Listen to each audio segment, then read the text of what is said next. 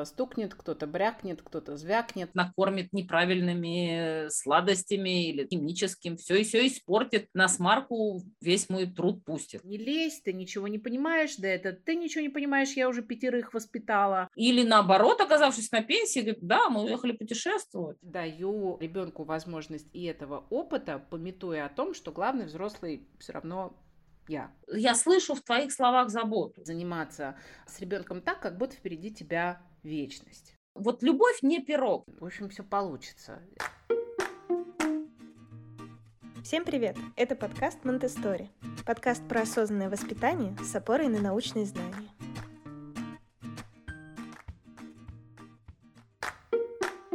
Бабушки, дедушки и прочие родственники. Сегодняшняя наша тема очень животрепещущая, я бы даже сказала, и вызывает большое количество споров. Мне как-то недавно попалась ссылка на исследование такое э, этнографическое, э, которое сравнивало разные общества, ну, в основном достаточно примитивные, и там смотрелась выживаемость как раз э, детей. А, так вот, это исследование показало, что когда о ребенке заботится еще третий взрослый, то его шансы на выживание, если еще общество такое, что там выживание – это большой вопрос, или на его высокое благополучие, если это уже общество, где ну, в целом уже не стоит вопрос выживания как такового, а повышается как-то там больше, чем на треть, по-моему. Весь смысл детства в том, чтобы э, стать взрослым. И для того, чтобы делать это, ребенок смотрит на взрослых вокруг себя и пытается им подражать в меру своих сил. И действительно становится взрослым. Не точно таким же, как он видит, а своим собственным взрослым, которого он вот выстроил в себе проанализировав другие примеры. И чем больше этих других примеров есть, тем больше ребенок может понять про взрослость. И чем больше вот этих осей, относительно которых я могу себя вот посравнивать и выстроить себя самого таким, каким я могу и хочу быть, тем точнее я выражу себя, свою природу, раскрою свой потенциал. Я, когда услышала этот вопрос, сразу подумала про деревню привязанностей. Да, деревню привязанностей Гордона Ньюфилда – это термин, который мне лично очень нравится. Мне кажется, что это действительно обогащает среду ребенка, да, мы же про среду, мы средовая педагогика. Так вот, э, наличие разных взрослых э, действительно обогащает эту среду возможностей ребенка, дает ему множественный выбор, модели и обогащает с эмоциональной точки зрения. Да, эмоции больше, они разные. Опыт очень разный может быть. Это, наверное, первое, о чем подумалось. А второе, с точки зрения родителей, да, бабушки и дедушки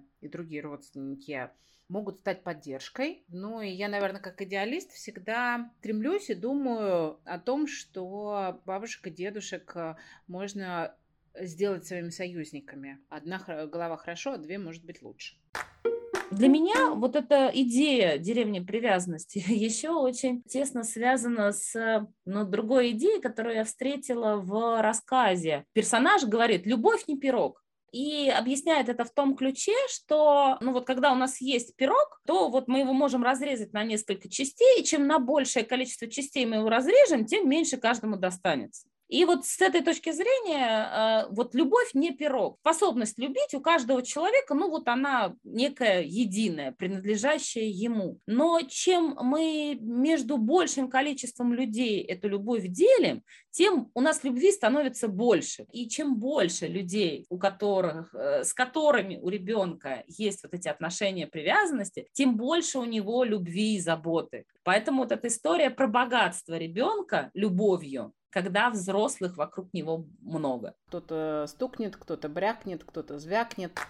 И в этом отношении, мне кажется, бабушки и дедушки как раз просто незаменимы, потому что родители очень часто не бывает времени, постоянно нужно о чем-то думать, что-то решать, э, куда-то спешить, а ребенку иногда ну, жизненно необходимо вот очень подробно поделиться, какого жучка он сейчас увидел, где он его увидел, что этот жучок делал там и так далее. Да? И вот бабушки с дедушками, они могут выслушать ребенка весь его подробный, красочный рассказ, не смотря или не отсчитывая в уме минуты, значит, э, которые тратятся на то, чтобы послушать вот про этого жучка. Да? Вот у бабушек и дедушек есть вот эта способность слушать и вообще заниматься с ребенком так, как будто впереди тебя вечность. Но, Ань, расскажи, пожалуйста, и был ли у тебя, наверняка был в опыте,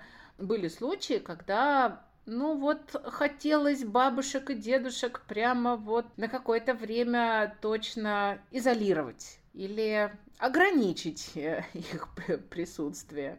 Я думаю, что у каждого э, есть в опыте какие-то сложности, трения с, в общении со старшим поколением. Э, ну и я, работая с родителями, конечно, сталкиваюсь с их переживаниями их сложностями, связанными с тем, что, с одной стороны, хочется и общаться со своими взрослыми родителями, и хочется принять от них помощь, хочется, чтобы дети общались, потому что ну, родители многие, в общем, догадываются, что ребенку будет очень даже полезно иметь вот этих самых любящих бабушек и дедушек. Но при этом а, вот эти идеализированные выгоды сталкиваются с реальностью, когда ну, все мы люди, мы все по-разному делаем а, э, то, что мы делаем, иногда удачно, иногда не очень, и часто не совпадают представления о том, как же нужно заботиться о ребенке у старшего и младшего поколения, что логично, потому что, насколько я помню, социология так и определяет поколение, что вот когда начинают по-разному думать, значит, уже следующее поколение. Поэтому это по определению так, в то же время, когда э, выбирают общее дело, заботиться об э, вот этом зачастую одном или нескольких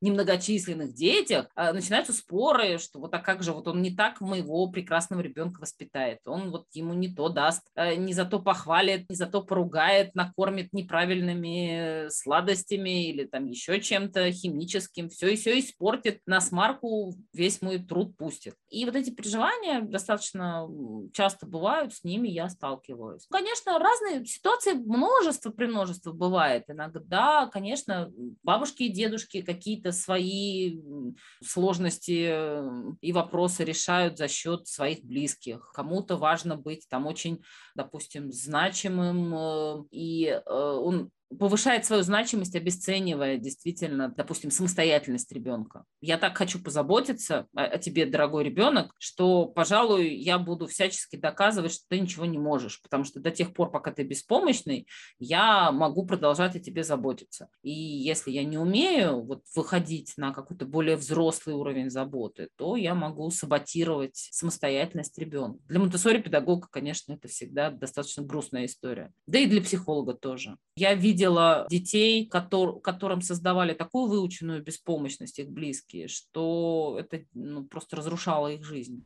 В таком случае, как можно аккуратно и красиво выстраивать взаимодействие с бабушками и дедушками, и главное, как с ними можно общаться насчет воспитания?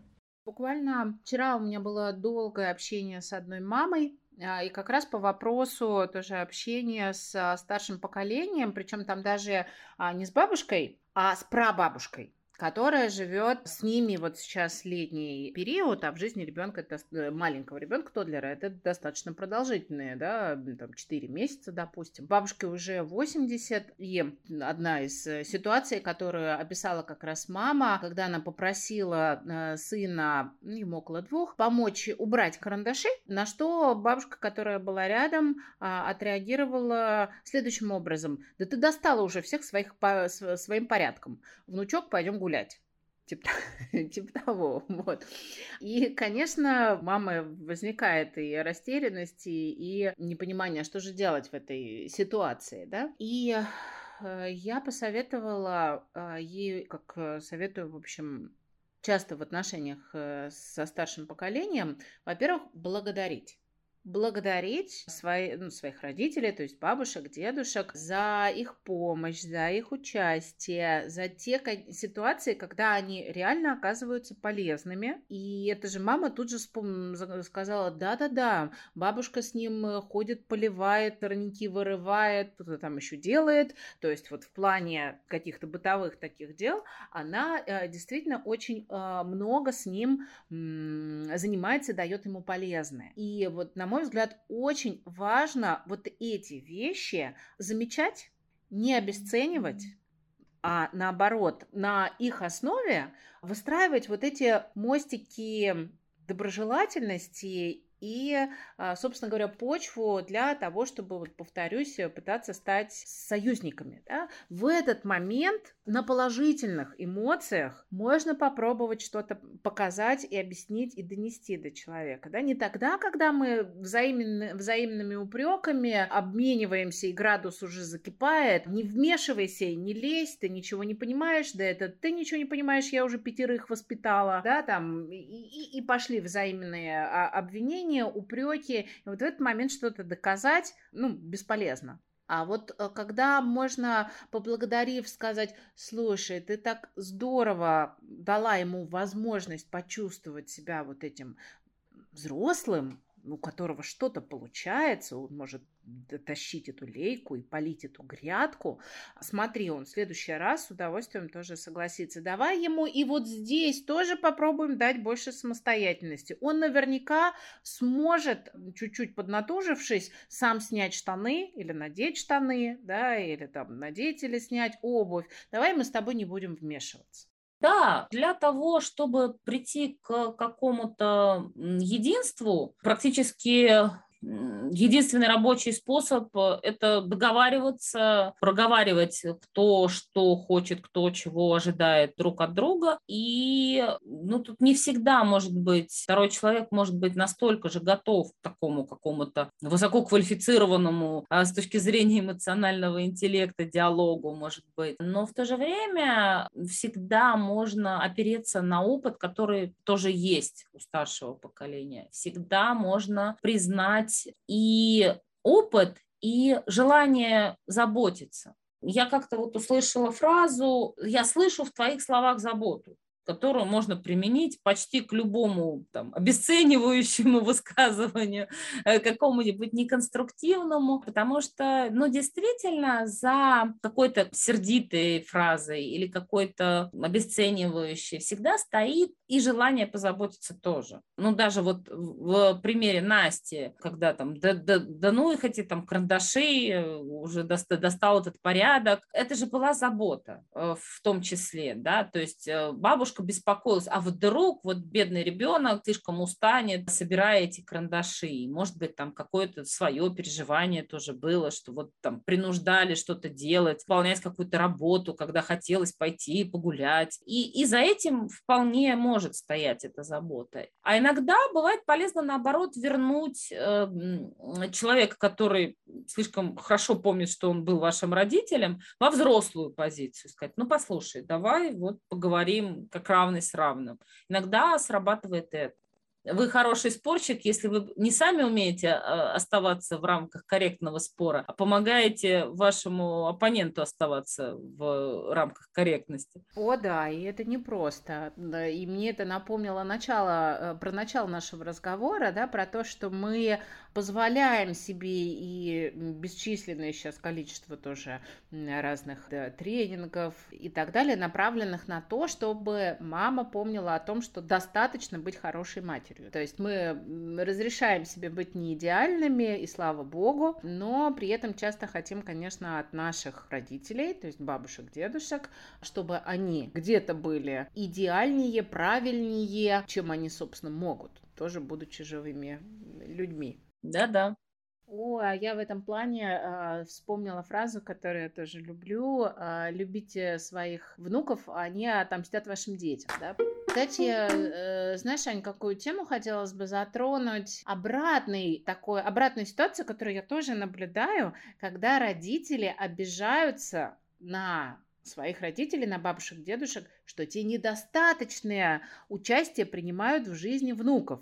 Да, сейчас новое, в общем-то, поколение бабушек, дедушек, которые хотят своей жизнью жить, хотят путешествовать, э, ну или просто заниматься вообще собой и своими делами, и отнюдь не спешат сидеть с внуками, тратить на них свое время, деньги и так далее. Что скажешь? Если то, о чем мы сейчас поговорили, чаще предмет споров, то это больше предмет обиды, что да, я ожидаю поддержки и не получаю ее. Я взрослый человек, но я вот как, как будто бы рассчитываю, что вот мои там взрослые родители или даже там бабушки, дедушки будут обо мне по-прежнему заботиться, потому что я был их ребенком. Почему бы им не, не заняться там мной или моими детьми? И правда, некоторое время назад бабушки в момент появления внуков были на пенсии. Сейчас, как правило, этого да, не происходит. Очень многие выстраивают иначе свою карьеру. Или наоборот, оказавшись на пенсии, говорят, да, мы уехали путешествовать.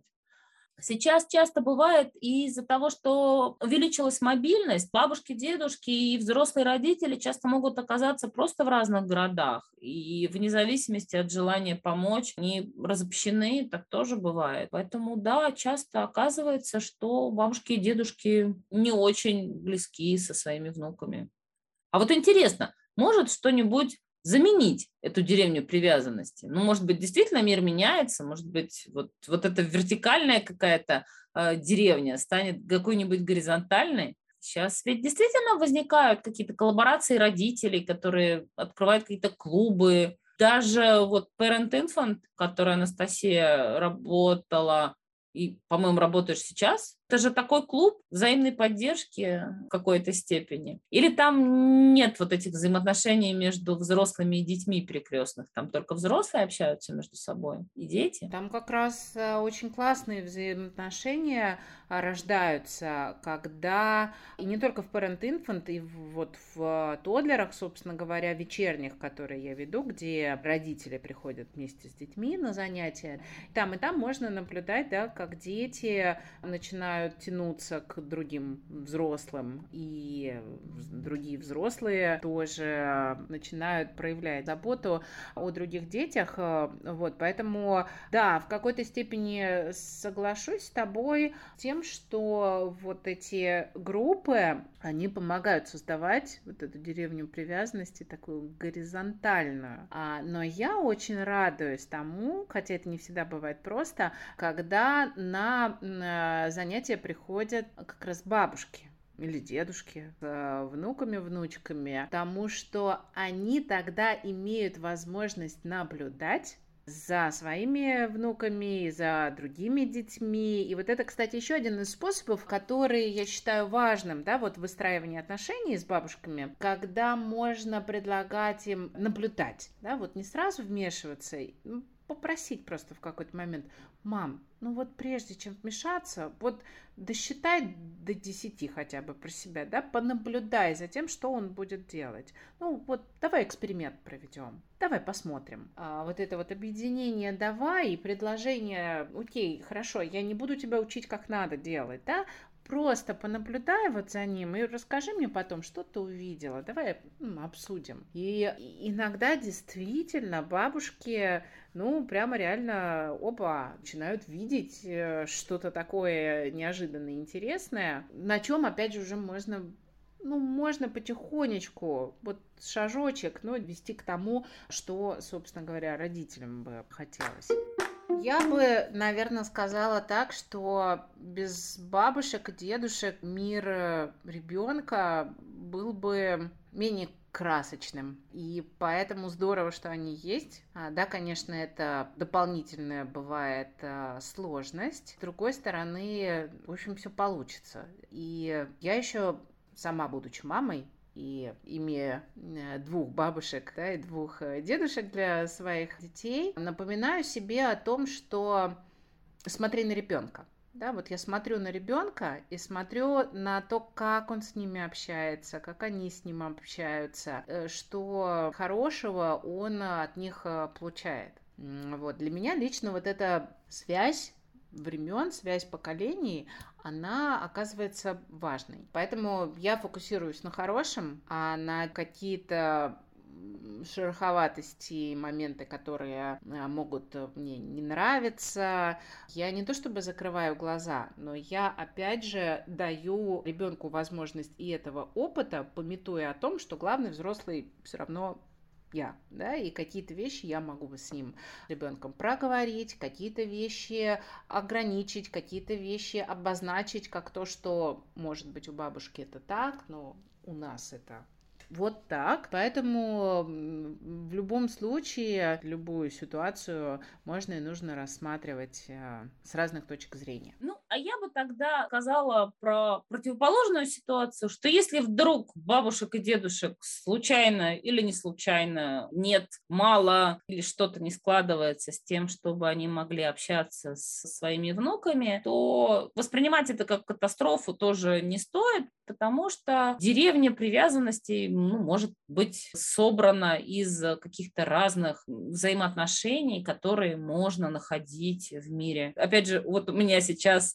возле группы образовались очень милые взаимоотношения между одним из детей, которые ходят в группу, и завхозом э, нашего сада. И мило здороваются, и ребенок еще очень переживает, когда отпускает маму. Его старший товарищ встречает его радостным «здравствуйте», дает ему ключи и человек забывает вообще обо всем, он идет открывать э, свою волшебную дверь, которую ему разрешили открывать, и после этого он полностью погружен в занятия, все прекрасно, он дальше уже делает все, что нужно. Отношения между детьми и другими взрослыми могут случаться, если им позволять быть.